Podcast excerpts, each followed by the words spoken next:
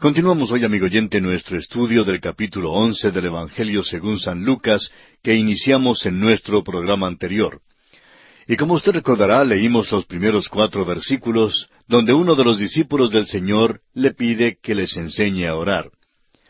Y dijimos que este pasaje sugiere algunas inferencias muy interesantes. Su discípulo quería saber cómo orar porque había oído orar a Cristo. El hecho es que el Señor acostumbraba apartarse para orar. Evidentemente uno de los discípulos oyó por casualidad la oración y de allí le nació el deseo de orar como Cristo. Señalamos también que el discípulo no pidió simplemente aprender cómo orar. El Señor había predicado todo un sermón sobre este tema en su Sermón del Monte. Este discípulo no estaba pidiendo una técnica, ni un sistema, o una forma de arte, ni un ritual que seguir para poder orar debidamente. No se trataba de cómo orar, sino de simplemente aprender a orar. Quería orar como Cristo oraba.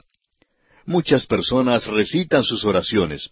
Es como decir un amén al final del día cuando uno se prepara para dormir. Pero lo que necesitamos, amigo oyente, es que alguien nos enseñe a orar, no simplemente a recitar oraciones, sino en realidad a acercarnos a Dios y a conversar con Él. Ahora tome nota que este discípulo le pidió al Señor, enséñanos a orar como también Juan enseñó a sus discípulos. Este es un vistazo a vuelo de pájaro de Juan el Bautista. Es un vistazo a su vida que no esperábamos tener. Es como una mirada de despedida porque esto es lo último que se dice en la Biblia en cuanto a Juan. Es como si esta fuese la última foto que se haya tomado de él. Ahora, ¿qué es lo que vemos? Vemos a Juan como hombre de oración. Enséñanos a orar, dijo el discípulo, como también Juan enseñó a sus discípulos. ¿Dirá alguien lo mismo en cuanto a usted, amigo oyente, o en cuanto a mí? Todos los grandes siervos de Dios han sido hombres de oración. Las vidas infructuosas de los cristianos y la inactividad de la iglesia hoy en día se debe precisamente a nuestra falta de oración. Y ese es nuestro problema hoy en día. Ahora, como respuesta a su petición, el Señor les da una oración modelo. Pero no creemos que la intención de Cristo haya sido que ésta llegara a ser la oración que oímos decir tantas veces en los cultos. No es algo escrito en un estilo pomposo, ni es apropiada para recitar en público. Debe ser una oración espontánea, íntima y personal, como si fuese una conversación. Creemos que debemos acercarnos solos y hablar con Dios como un hijo habla con su padre. Dios el Padre me conoce y no creo que quiera que cuando me acerque para hablarle adopte una actitud pretenciosa o que hable en un tono fingido. Creo que Dios quiere que yo hable con Él como siempre hablo, como de costumbre. Dios no quiere que seamos verbosos, es decir, que seamos profusos en palabras. Y en realidad confieso que hasta me cansan las oraciones verbosas. A veces nos parece que Dios puede decir, apaguémosle, sintonicemos a otro. Ya hemos escuchado decir esto a esta persona. El hecho es que es una persona que repite lo mismo muchas veces. Las más grandes oraciones en las Escrituras, amigo oyente, son breves. La oración más corta, Señor, sálvame, fue voceada por Simón Pedro. Vamos a considerar ahora algunos de los elementos de esta oración modelo que el Señor dio a sus discípulos. La oración es adoración es un honor a Dios. El reino es la voluntad de Dios en la tierra. La oración es el privilegio de los redimidos.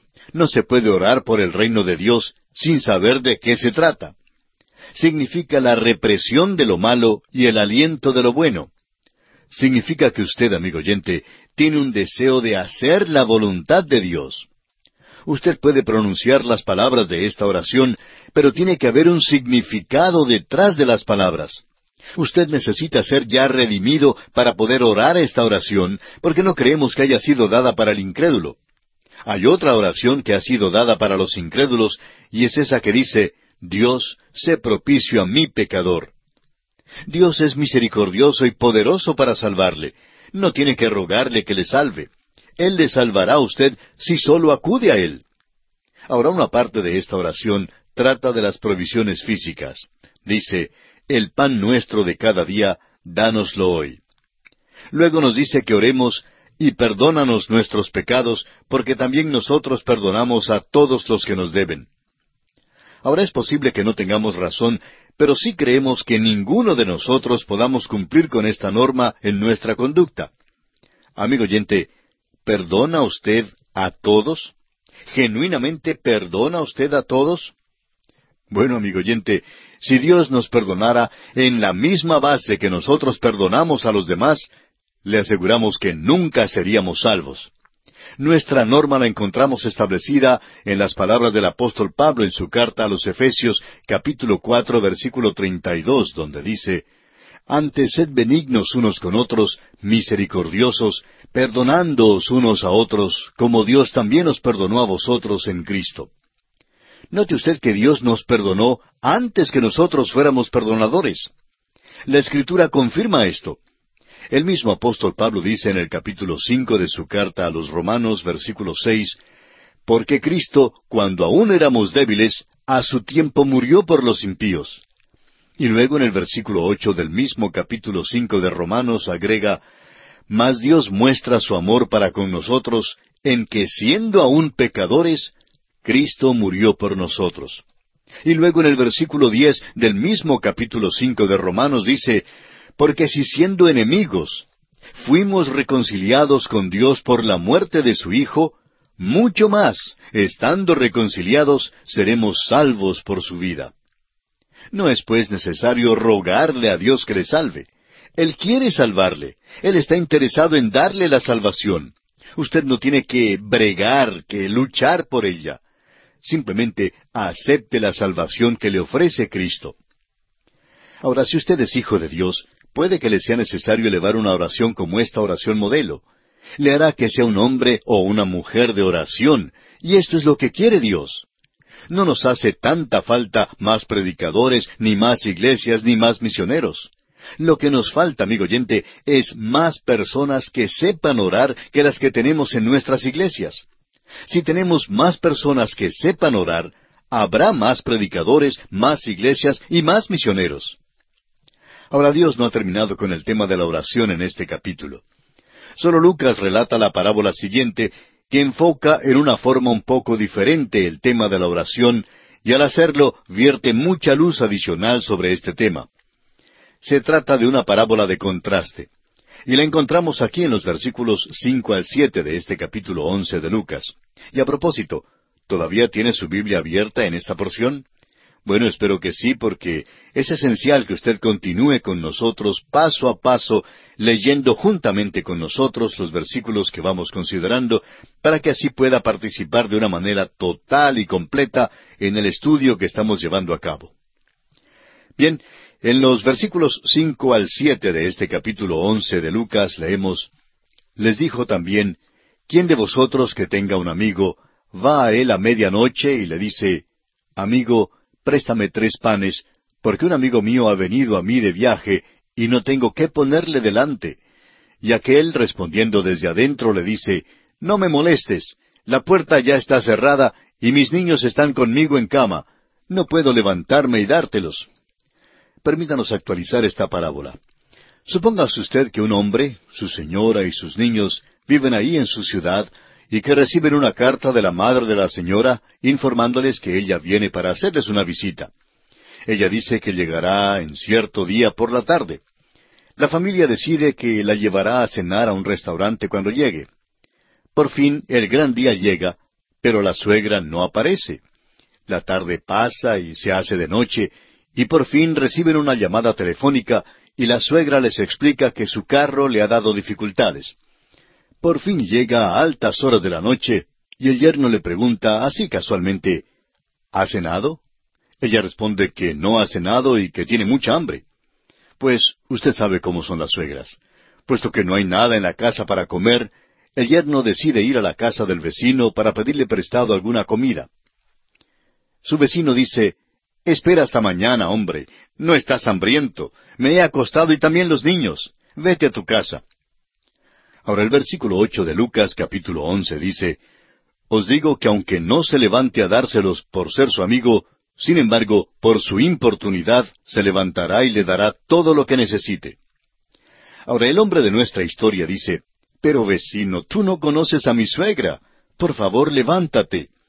Y así continúa golpeando la puerta y por fin el vecino se levanta y le da lo que pide. Luego encontramos otra parábola de contraste. Los versículos nueve y diez de este capítulo once de Lucas dicen, Y yo os digo, pedid y se os dará, buscad y hallaréis, llamad y se os abrirá, porque todo aquel que pide recibe, y el que busca halla, y al que llama se le abrirá. Amigo oyente, ¿cree usted que Dios está dormido? ¿Cree usted que ya se ha acostado cuando usted ora y que no le puede despertar? ¿Cree que a Él no le agrada contestar sus oraciones? Amigo oyente, Dios quiere contestar todas nuestras oraciones y las contestará. Eso es lo que nos enseña esta parábola. Es una parábola de contraste y no de comparación. No tenemos que asaltar las puertas del cielo ni derribarlas para llamarle la atención a Dios. Dios no está mal dispuesto a escucharnos ni mal dispuesto a contestarnos.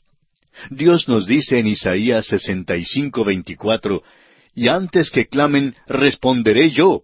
Mientras aún hablan, yo habré oído. Dios quiere oír y contestar. Algunos creen que Dios no contesta la oración, pero quizás sea que ellos no están dispuestos a aceptar la respuesta de Dios. A veces Dios dice que no.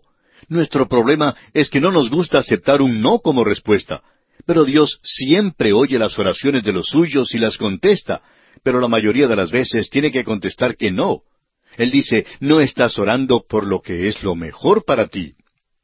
He aprendido, amigo oyente, durante los años pasados, que la mejor respuesta que Dios ha dado a muchas de mis peticiones ha sido precisamente que no. No es pues necesario que asaltemos las puertas del cielo para lograr que Dios conteste nuestras oraciones. Dios no se ha acostado. La puerta está bien abierta y Él dice, llamad, buscad y pedid. Llévele pues todo a Dios en oración, amigo oyente, y Él le dará lo mejor. Ahora leamos el versículo once de Lucas capítulo once. ¿Qué padre de vosotros, si su hijo le pide pan, le dará una piedra? ¿O si pescado, en lugar de pescado, le dará una serpiente? Ahora, antes de que procure acercarse a Dios en oración, cerciórese de que Él realmente es su Padre. Juan 1.12 dice, Mas a todos los que le recibieron, a los que creen en su nombre, les dio potestad de ser hechos hijos de Dios. Creyendo que el Señor Jesucristo murió por usted y que resucitó para su justificación, esto le hace un hijo de Dios. Cuando usted confía en Cristo como su Salvador, entonces es bautizado con el Espíritu de Dios en el cuerpo de Cristo. Y entonces usted es un hijo que puede acudir a Dios y llamarle Padre. Si pide pues a su Padre pan, no le dará una piedra. Y si le pide un pescado, no le dará una serpiente. Ahora los versículos doce y trece dicen, ¿O si le pide un huevo, le dará un escorpión? Pues si vosotros, siendo malos, sabéis dar buenas dádivas a vuestros hijos, ¿cuánto más vuestro Padre Celestial dará el Espíritu Santo a los que se lo pidan? Fue en esa ocasión que Jesús les dijo a sus discípulos que pidieran el Espíritu Santo. Y que sepamos, ellos nunca pidieron el Espíritu. Más tarde, Cristo dijo en Juan 20:22, Recibid el Espíritu Santo es que necesitaban el Espíritu de Dios aún en estos días de transición cuando los acompañaba el Hijo de Dios. Luego, en el gran día de Pentecostés, vino el Espíritu Santo y les bautizó en el cuerpo de creyentes, o sea, en el cuerpo de Cristo. En aquel día fueron llenados con el Espíritu Santo. Y es esa plenitud la que todos nosotros necesitamos. Todos los creyentes hemos sido bautizados en el cuerpo de Cristo. El apóstol Pablo lo confirma cuando dice en el capítulo doce de su primera carta a los Corintios, versículo trece, porque por un solo espíritu fuimos todos bautizados en un cuerpo, sean judíos o griegos, sean esclavos o libres. Y a todos se nos dio a beber de un mismo espíritu.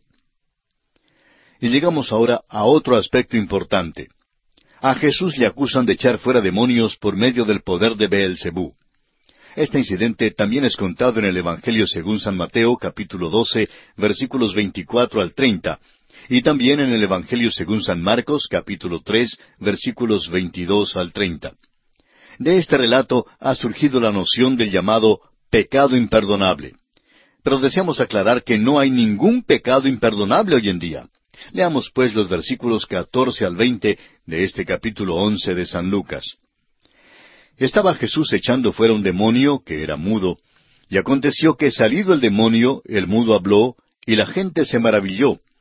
Pero algunos de ellos decían, por Beelzebú, príncipe de los demonios, echa fuera los demonios. Otros, para tentarle, le pedían señal del cielo. Mas él, conociendo los pensamientos de ellos, les dijo, Todo reino dividido contra sí mismo es asolado, y una casa dividida contra sí mismo cae. Y si también Satanás está dividido contra sí mismo, ¿cómo permanecerá su reino? Ya que decís que por Beelzebú echo yo fuera los demonios. Pues si yo echo fuera los demonios por Beelzebú, vuestros hijos, ¿por quién los echan? Por tanto, ellos serán vuestros jueces. Mas si por el dedo de Dios echo yo fuera los demonios, ciertamente el reino de Dios ha llegado a vosotros. El carácter convincente de los milagros de Jesús obligó a los fariseos a ofrecer alguna explicación. No podían negar la existencia de los milagros cuando ocurrían delante de sus propios ojos. Pero lo que hicieron fue usar las explicaciones más viles y blasfemas para tratar de explicar los milagros de Jesús no negaron que habían ocurrido estos milagros, sino que alegaron que se habían hecho por medio del poder del diablo. Esta es la blasfemia contra el Espíritu Santo, y es lo que conocemos como el pecado imperdonable. La lógica misma nos conduce a ver que si en los días de la presencia de Cristo aquí en la tierra, el atribuir sus milagros al poder de Satanás en lugar del poder del Espíritu Santo era el cometer el pecado imperdonable, Luego, recíprocamente, su ausencia, es decir, la ausencia corporal de Jesucristo hoy en día, hace imposible que nosotros cometamos el pecado imperdonable. Y nuestra posición es completamente compatible con un evangelio que proclama que todo aquel que cree será salvo. La respuesta de Jesús es terminante y no permite ningún lugar a la duda de que Él no hacía milagros por el poder de Satanás. Esta denuncia severísima por Jesús de los príncipes religiosos revela que los ha rechazado. Ahora, ¿habían cometido ellos el pecado imperdonable? Solo Dios sabe la condición interna del corazón humano. Pero sabemos que, por lo menos, el rompimiento con estos enemigos es final. Y aquí quedamos para continuar en nuestro próximo programa el estudio de este capítulo once del Evangelio según San Lucas.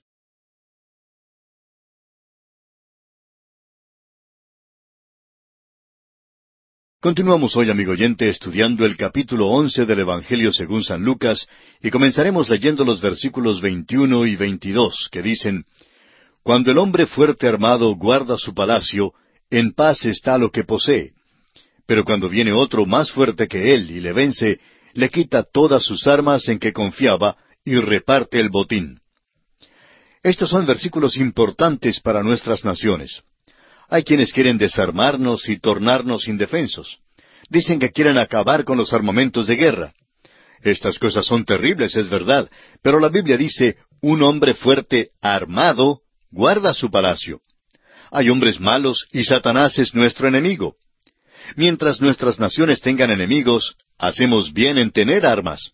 Mientras Satanás está activo, el cristiano hace bien en tener sus armas que son la oración y la palabra de Dios. Claro que a mí me gustaría que los países no tuvieran que tener armas. Nunca me ha llamado la atención el llevar un uniforme, pero llega el tiempo en la vida cuando hay que llevar un uniforme por amor de su propio país. Un hombre fuerte armado guarda su palacio y en paz está lo que posee.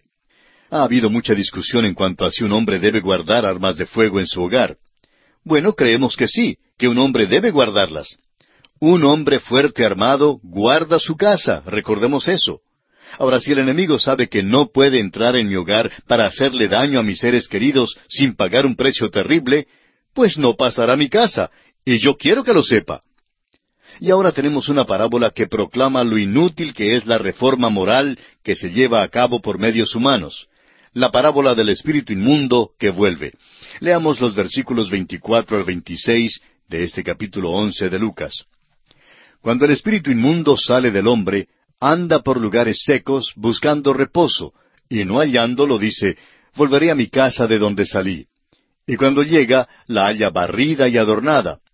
Entonces va y toma otros siete espíritus peores que él, y entrados moran allí, y el postrer estado de aquel hombre viene a ser peor que el primero. Esta es una de las parábolas más profundas de Jesús y hasta causa susto. Enseña que la autorreforma significa sólo la muerte y la destrucción, mientras que la regeneración significa la vida y la libertad. La religión y la filosofía son malas debido a que dan al hombre una falsa esperanza y una falsa seguridad. Se necesita una poderosa transformación. Este pasaje enseña lo inútil que es la llamada autorreforma, es decir, la reforma que una persona se propone llevar a cabo de sí misma. El espíritu inmundo salió de un hombre y el hombre se quedó vacío quedó como una de esas casas donde se dice que aparecen los fantasmas, y esa es la condición de muchas personas hoy en día que creen que viven una vida buena. El vacío tiene que llenarse con algo, y si no se llena con el Espíritu Santo y el poder de Jesucristo, la condición postrera llega a ser peor que la primera.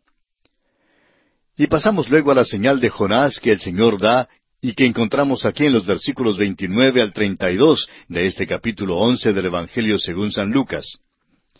Y apiñándose las multitudes, comenzó a decir, Esta generación es mala, demanda señal, pero señal no le será dada, sino la señal de Jonás. Porque así como Jonás fue señal a los ninivitas, también lo será el Hijo del Hombre a esta generación. La reina del sur se levantará en el juicio con los hombres de esta generación y los condenará, porque ella vino de los fines de la tierra para oír la sabiduría de Salomón, y he aquí más que Salomón en este lugar. Los hombres de Nínive se levantarán en el juicio con esta generación y la condenarán, porque a la predicación de Jonás se arrepintieron, y he aquí más que Jonás en este lugar. Los hombres aquí usan otro estratagema sutil para acercarse a Jesús. Aparentan seguir su programa al pedirle señal, pero en realidad no tienen ninguna intención de creer aunque les dé una señal. Fue por eso que Jesús rehusó categóricamente concederles una señal, pero trajo a la memoria de ellos dos incidentes del Antiguo Testamento. Primero, la restauración milagrosa del profeta Jonás de la amenaza de muerte para cumplir su deber con el pueblo de Nínive era un cuadro de la resurrección de Cristo. La resurrección de Cristo de entre los muertos fue una prueba tan grande de la validez de su ministerio como la liberación de Jonás fue una prueba de su ministerio. Jesús alegó ser mayor que Jonás. En segundo lugar, alegó ser mayor que Salomón. El mensaje de Jesús fue rechazado como lo fue el hecho de que Él era el Mesías. Jesús alegó que era mayor predicador que Jonás y un mayor sabio que Salomón, pero el mundo no quiso reconocer su grandeza. Y llegamos ahora a la parábola de la luz. Leamos los versículos 33 al 36 de este capítulo 11 de Lucas y confiamos, amigo oyente, que usted está siguiendo conmigo esta lectura, así que en su Biblia lea conmigo los versículos 33 al 36. Nadie pone en oculto la luz encendida ni debajo del almud, sino en el candelero, para que los que entran vean la luz. La lámpara del cuerpo es el ojo. Cuando tu ojo es bueno, también todo tu cuerpo está lleno de luz. Pero cuando tu ojo es maligno, también tu cuerpo está en tinieblas. Mira, pues, no suceda que la luz que en ti hay sea tinieblas. Así que, si todo tu cuerpo está lleno de luz, no teniendo parte alguna de tinieblas, será todo luminoso, como cuando una lámpara te alumbra con su resplandor. Esta parábola de la luz es una parábola de acción. La luz crea responsabilidad, y un hombre que recibe la verdad tiene que actuar. Somos responsables, amigo oyente, según el grado de luz que se nos haya dado. Y llegamos ahora a otro aspecto importante. Jesús denuncia a los fariseos. Leamos los versículos 37 al 42 de este capítulo 11 de San Lucas. Luego que hubo hablado, le rogó un fariseo que comiese con él. Y entrando Jesús en la casa, se sentó a la mesa. El fariseo, cuando lo vio, se extrañó de que no se hubiese lavado antes de comer. Pero el Señor le dijo, Ahora bien, vosotros los fariseos limpiáis lo de fuera del vaso y del plato, pero por dentro estáis llenos de rapacidad y de maldad. Necios, el que hizo lo de fuera, ¿no hizo también lo de adentro? Pero dad limosna de lo que tenéis, y entonces todo os será limpio. Mas hay de vosotros, fariseos, que diezmáis la menta y la ruda y toda hortaliza, y pasáis por alto la justicia y el amor de Dios. Esto os era necesario hacer sin dejar aquello. Estos príncipes religiosos se hallaban en un lugar de autoridad y controlaban el manejo de las escrituras del Antiguo Testamento. Ocupaban la misma posición que ocupan los líderes de la Iglesia hoy en día. Los hombres acudían ante ellos para la interpretación de la verdad. Ahora su enseñanza era buena, pero sus vidas eran malas. Ponían el énfasis en las cosas materiales en lugar del propósito espiritual para el cual debían ser usadas ellos mismos no vivían según las enseñanzas de las Escrituras. Y por eso el Señor lanza contra ellos estos ayes que continúan aquí en los versículos 43 y 44. Ay de vosotros, fariseos, que amáis las primeras sillas en las sinagogas y las salutaciones en las plazas. Ay de vosotros, escribas y fariseos, hipócritas, que sois como sepulcros que no se ven, y los hombres que andan encima no lo saben. El Señor fue severo con estos abogados, ¿no le parece?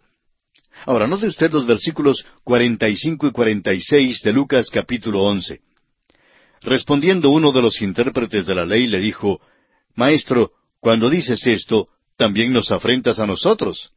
Y él dijo, Ay de vosotros también, intérpretes de la ley, porque cargáis a los hombres con cargas que no pueden llevar, pero vosotros ni aun con un dedo las tocáis. Sabe que una cosa es decirle a los demás lo que deben hacer y muy otra es hacerla uno mismo. Y esa es otra cosa de la cual debemos tener mucho cuidado, y es cerciorarnos de no predicar algo que no sea parte de nuestra propia experiencia. Y eso es lo que el Señor está diciendo aquí. Bien, vamos a concluir en este punto nuestro estudio del capítulo once de este Evangelio según San Lucas, porque ya hemos andado sobre este terreno con anterioridad y estamos deseosos en este Evangelio de prestar atención debida a aquello que no se encuentra en otra parte, ya que es tan rico y hay tantas cosas que todavía debemos ver y deseamos darle todo el tiempo necesario. Así es que vamos a pasar de inmediato al capítulo doce del Evangelio según San Lucas. Y en este capítulo doce, Cristo enseña a sus discípulos a evitar la hipocresía y que se guarden de la codicia y de los afanes mundanales. También se trata el tema de la división que causa el Evangelio. Solo Lucas incluye en su Evangelio la parábola del rico insensato, quien edificó graneros grandes para esta vida, pero no proveyó lo necesario para su alma en la vida venidera. El capítulo doce de San Lucas sigue presentando sus relatos en cuanto al maravilloso ministerio de nuestro Señor. Encontraremos que en esta sección hay algunas cosas nuevas, y será precisamente sobre estas cosas nuevas que deseamos hacer mayor énfasis. Lucas comienza este capítulo doce diciendo aquí en el versículo uno En esto, juntándose por millares la multitud, tanto que unos a otros se atropellaban, comenzó a decir a sus discípulos, primeramente, Guardaos de la levadura de los fariseos, que es la hipocresía. Notemos que este es el período culminante en el ministerio de Cristo, un período en el cual grandes multitudes le seguían. Pues fue en este tiempo cuando él hizo tantos milagros. Había literalmente miles de ciegos que recibieron su vista, miles de cojos que caminaban y miles de mudos que hablaban. Cristo sanó a mucha, pero mucha gente. El hecho es que la multitud era tan grande que fue imposible contar las personas. Se estaban atropellando unas a otras y creemos que realmente era hasta peligroso estar allí. Cristo comienza amonestando a esta multitud en cuanto a la levadura de los fariseos. Ahora, si la levadura fuera el Evangelio, como muchos creen que lo es, ¿por qué entonces el Señor amonestó a los discípulos en cuanto a la levadura de los fariseos? La levadura es un principio de maldad y la levadura de los fariseos era la hipocresía. Y así, amigo oyente, hay mucha levadura esparcida en el mundo hoy en día. Ahora, los versículos dos al cinco dicen, Porque nada hay encubierto que no haya de descubrirse, ni oculto que no haya de saberse. Por tanto, todo lo que habéis dicho en tinieblas, a la luz se oirá, y lo que habéis hablado al oído en los aposentos, se proclamará en las azoteas. Mas os digo, amigos míos, no temáis a los que matan el cuerpo y después nada más pueden hacer. Pero os enseñaré a quién debéis temer. Temed a aquel que después de haber quitado la vida, tiene poder de echar en el infierno. Sí, os digo, a éste temed. Fue sobre este principio que tanto Cromwell como Martín Lutero basaron la declaración Temed a Dios y no habrá otro a quien temer. A Cromwell una vez le preguntaron la base de su valor e intrepidez y él contestó, He aprendido que si uno teme a Dios, no habrá otro a quien temer. Y eso es exactamente lo que nuestro Señor está diciendo en este pasaje. Avancemos ahora hasta el versículo trece que vino como resultado de este incidente en el cual dos hombres vinieron a Jesús. Leamos los versículos trece y catorce de este capítulo doce de Lucas. Le dijo uno de la multitud, Maestro, di a mi hermano que parta conmigo la herencia. Mas él le dijo, Hombre, ¿quién me ha puesto sobre vosotros como juez o partidor? Nuestro Señor rehusó categóricamente juzgar un caso como este. Ojalá hoy en día nosotros, que siempre estamos tan dispuestos a dar consejos, pudiéramos portarnos así. Los consejeros siempre están listos a juzgar la conducta de uno y decir que debe hacer esto o aquello, pero el Señor Jesús rehusó juzgar. Ahora, claro es que cuando el Señor vino a la tierra por primera vez, no vino como juez, sino como Salvador. Pero la próxima vez que venga, vendrá como juez el Padre ha dado todo juicio al Hijo, según lo revela Juan 5:22. De este incidente, el Señor dio una parábola y les dijo aquí en el versículo quince de este capítulo doce de Lucas, y les dijo, Mirad y guardaos de toda avaricia, porque la vida del hombre no consiste en la abundancia de los bienes que posee. Este de veras es un buen versículo para muchos cristianos en esta edad de materialismo craso, cuando parece que las cosas son lo más importante y ocupan tanto de nuestro tiempo. La codicia es uno de los pecados sobresalientes que cometen los cristianos hoy. No es un pecado que otros puedan ver cometer a uno, y a veces ni aun usted mismo se da cuenta que lo está cometiendo. San Francisco de Asís dijo una vez, Los hombres me han confesado todos los pecados que son conocidos, menos el pecado de la codicia.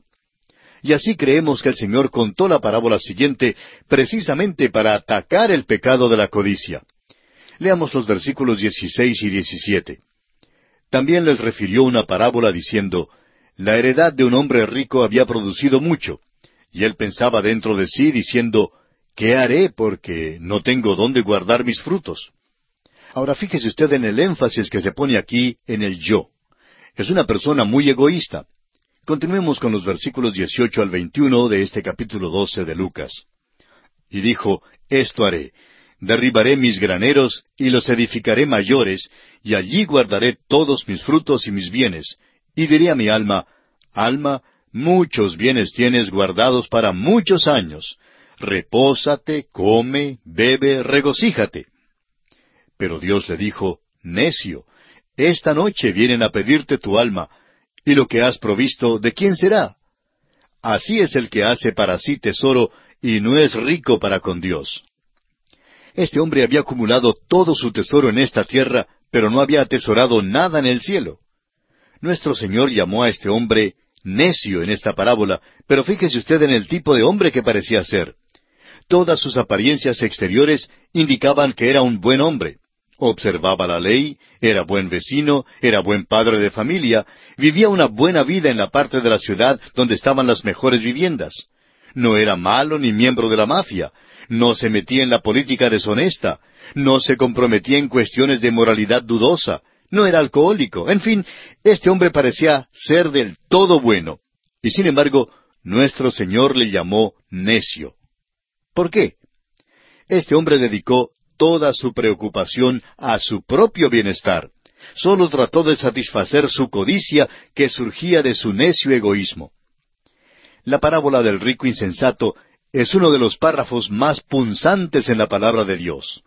La filosofía del mundo hoy en día es comamos, bebamos y alegrémonos porque mañana moriremos. Esta filosofía es lo que hace insensato al hombre. Si usted, amigo oyente, vive como si esta vida lo fuera todo, viviendo simplemente para usted mismo y como si no hubiera nada más allá de la muerte, pues entonces, amigo oyente, usted también es insensato.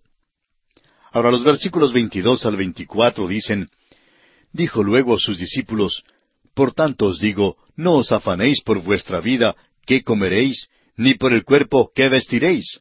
La vida es más que la comida, y el cuerpo que el vestido. Considerad los cuervos que ni siembran ni ciegan, que ni tienen despensa ni granero, y Dios los alimenta.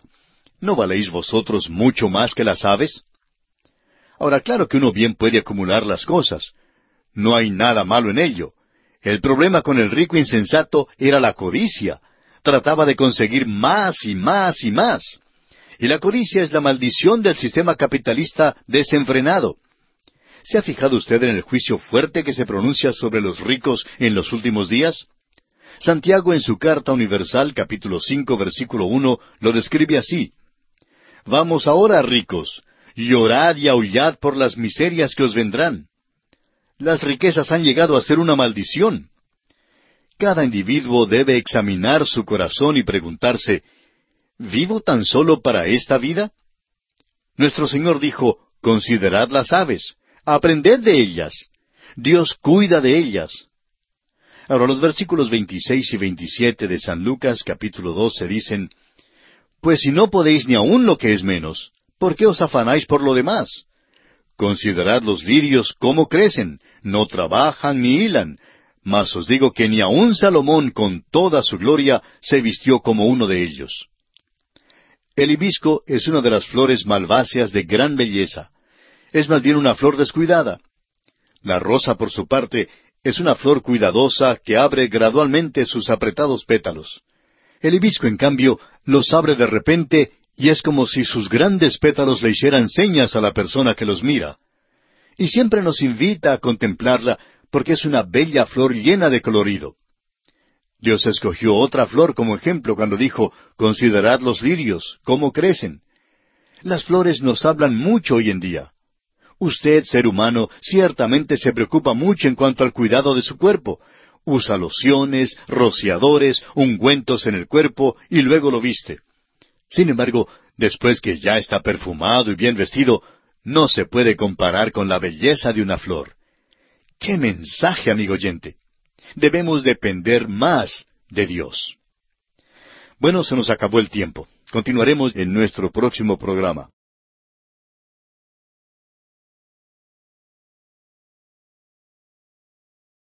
Continuamos hoy, amigo oyente, estudiando el capítulo 12 del Evangelio según San Lucas, y comenzaremos leyendo los versículos 28 y 29, que dicen, Y si así viste Dios la hierba que hoy está en el campo, y mañana es echada al horno, ¿cuánto más vosotros, hombres de poca fe? Vosotros, pues, no os preocupéis por lo que habéis de comer, ni por lo que habéis de beber, ni estéis en ansiosa inquietud.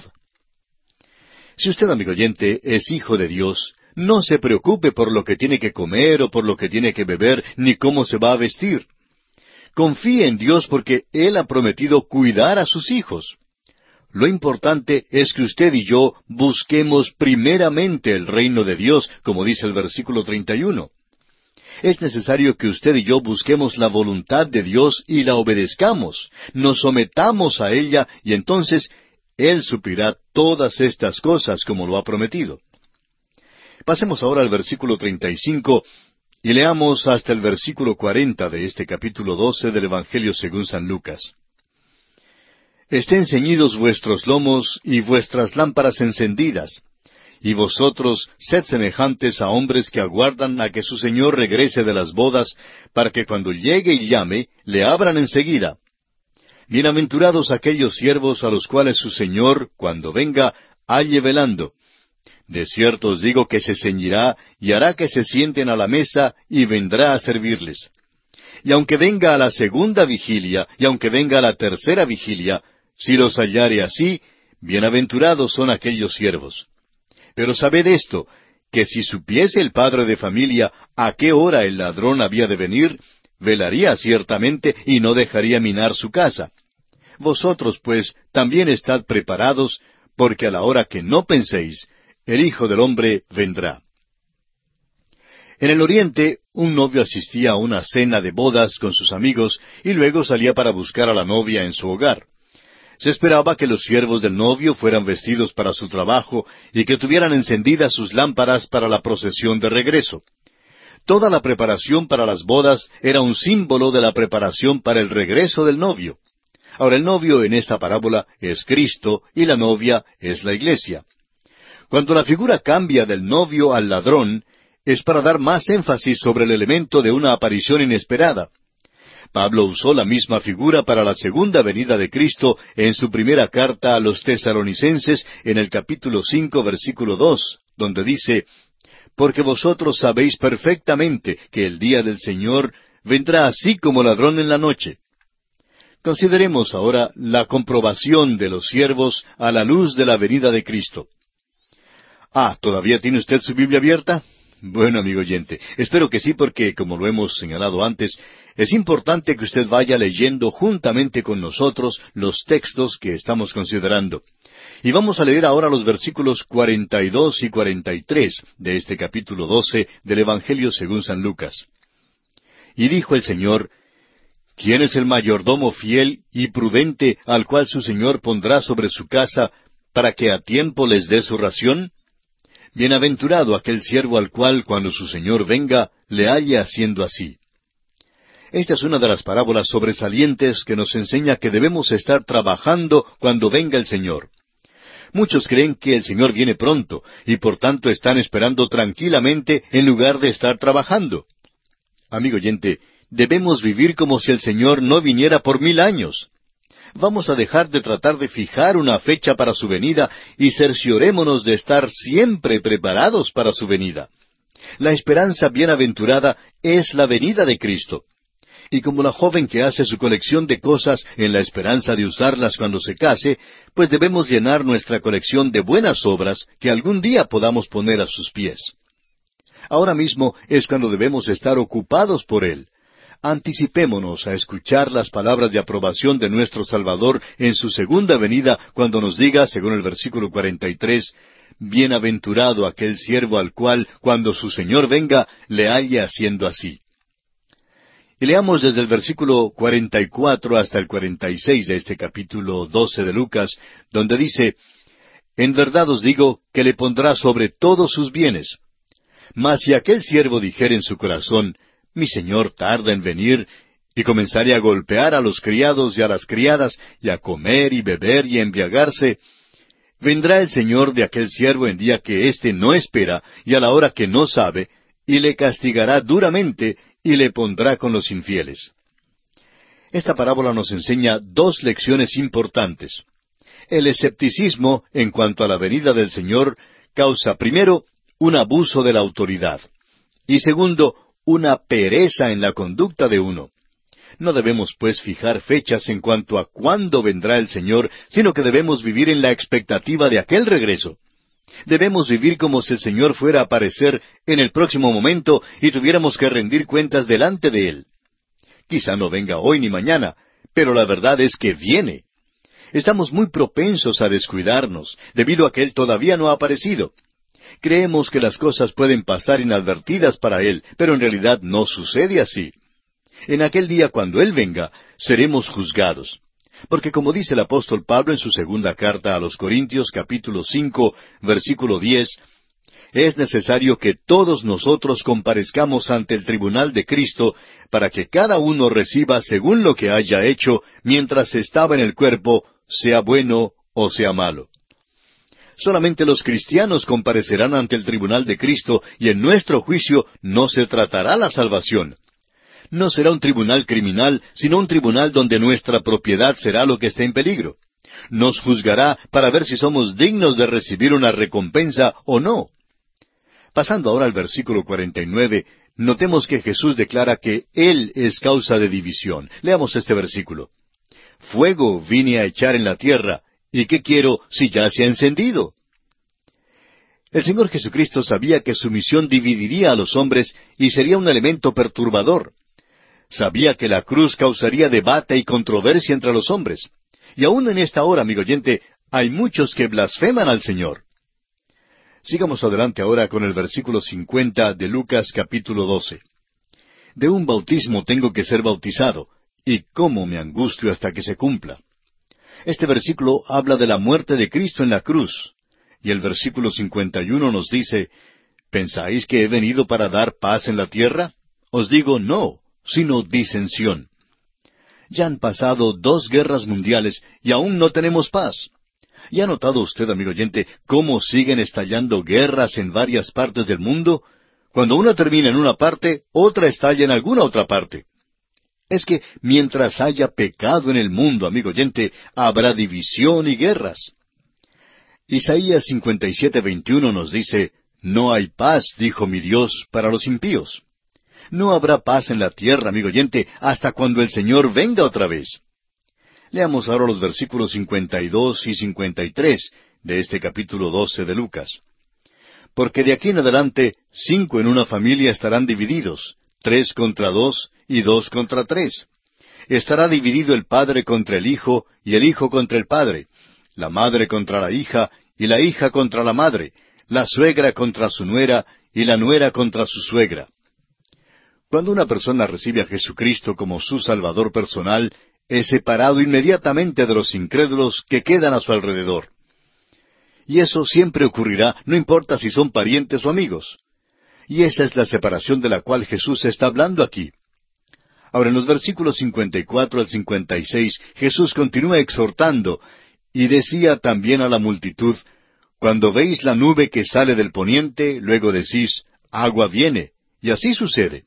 Y cuando sopla el viento del sur decís, hará calor, y lo hace.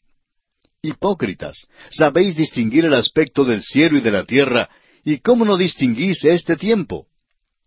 Y nosotros, a la luz de este pasaje bíblico, necesitamos reconocer, amigo oyente, la clase de tiempo en el cual estamos viviendo. El hombre se cree lo suficientemente grande y bueno como para lograr la paz en la tierra. Esta no es más que una falacia. El hombre, amigo oyente, es atizador de las guerras las Naciones Unidas fue formada para lograr la paz y mantener la paz en la tierra. Pero, amigo oyente, hoy en día las Naciones Unidas es uno de los mayores campos de batalla en todo el mundo. Necesitamos, pues, darnos cuenta que no habrá verdadera paz en el mundo sino hasta cuando Cristo vuelva. Pero, entre tanto, aquellos que creemos en Cristo Jesús, aquellos que le hemos aceptado como nuestro Salvador personal, podemos disfrutar de una verdadera paz interior como Él lo prometió en Juan 14, 27, cuando dijo, La paz os dejo, mi paz os doy. Yo no os la doy como el mundo la da. No se turbe vuestro corazón, ni tenga miedo. Y así, amigo oyente, concluimos nuestro estudio de este capítulo 12 del Evangelio según San Lucas. Y llegamos entonces al capítulo 13. En este capítulo veremos que Cristo predica el arrepentimiento. Consideraremos también la higuera estéril, la sanidad de la mujer encorvada, la parábola de la semilla de mostaza y de la levadura, la puerta estrecha, y finalmente veremos que Cristo reprende a Herodes y a Jerusalén.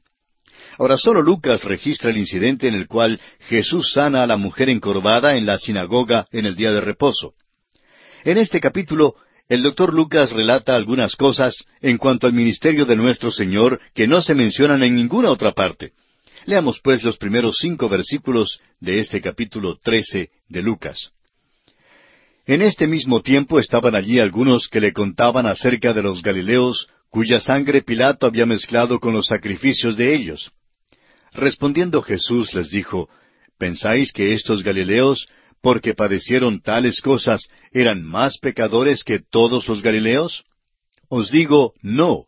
Antes si no os arrepentís, todos pereceréis igualmente.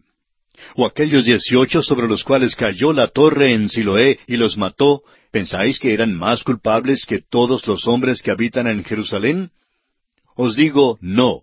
Antes si no os arrepentís, todos pereceréis igualmente. Este pasaje tiene varias lecciones buenas para nosotros. La primera nos enseña que cuando algún cristiano tenga cuitas o problemas más allá de lo común y corriente, y realmente son muchos los que se encuentran en esta situación, no debemos interpretarlo como si esta persona fuese mayor pecador que los demás, porque las dificultades que vienen no siempre es como resultado de sus pecados. El otro lado de la moneda es que el simple hecho de llegar a ser cristiano no le inocula automáticamente a uno contra las dificultades. Usted no pasará por la gran tribulación de siete años mencionada en Apocalipsis, pero si usted es cristiano, sí le vendrán las pequeñas tribulaciones de esta vida. Ahora otra cosa que debemos ver es que cuando las dificultades vienen a otros y no le vienen a uno, eso no significa que uno sea superior a los demás. Quizá Dios esté permitiendo que uno vea la dificultad de otro para estimularlo a uno a acercarse a Dios. Es que Dios a veces nos permite ver ciertas tragedias y problemas en las vidas de otros, ciertamente no para que nos jactemos o nos vanagloriemos de nuestra buena fortuna, sino con el propósito de enseñarnos algo. No pretendo decir específicamente cuál sea la lección que Dios tiene para usted. Solo quiero señalar el hecho de que Dios tiene una lección para cada uno de nosotros. Y llegamos ahora a la parábola de la higuera aquí en los versículos seis al nueve de este capítulo trece de San Lucas. Dijo también esta parábola. Tenía un hombre una higuera plantada en su viña, y vino a buscar fruto en ella, y no lo halló. Y dijo al viñador, He aquí hace tres años que vengo a buscar fruto en esta higuera, y no lo hallo. Córtala. ¿Para qué inutiliza también la tierra? Él entonces respondiendo le dijo, Señor, déjala todavía este año hasta que yo cabe alrededor de ella y la abone. Y si diere fruto, bien, y si no, la cortarás después. Ha habido mucha discusión en cuanto al significado de esta higuera, pero creemos que la higuera estéril es simbólica de la nación de Israel. El dueño de la higuera esperaba que produjera fruto, pero grande fue su decepción cuando la encontró estéril. Siendo que no era productiva, el dueño quiso actuar en juicio y cortarla. Ahora el viñador intercedió a favor de la higuera y rogó pidiendo otra oportunidad para ver si producía. El dueño concordó en darle otra oportunidad al árbol. Esto, por supuesto, es un cuadro de Israel. Dios le dio a la nación otra oportunidad para apartarse de su rebelión y esterilidad, antes de caer bajo el juicio de Dios.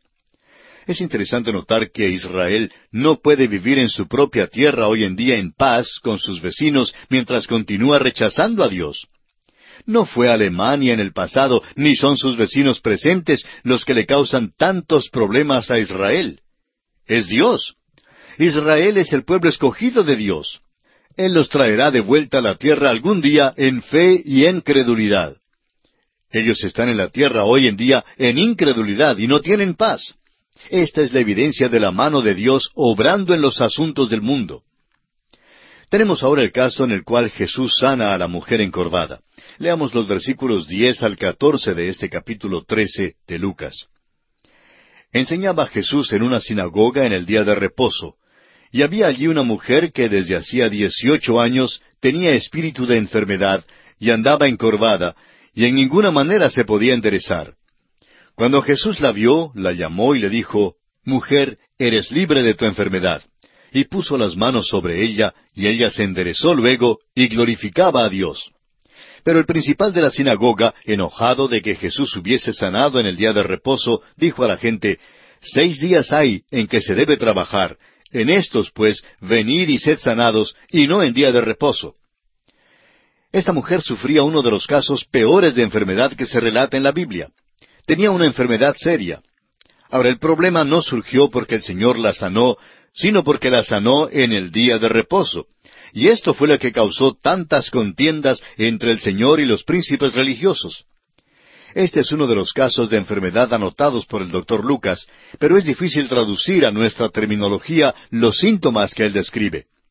Dice que esta mujer sufría un espíritu de enfermedad que la había importunado por dieciocho largos años. Su enfermedad era crónica, y debido a esto había quedado encorvada. Esta pobre mujer no podía levantarse. Tenemos pues aquí a una mujer en una condición desesperada. Era una mujer miserable y desafortunada, ciertamente merecedora de nuestra compasión.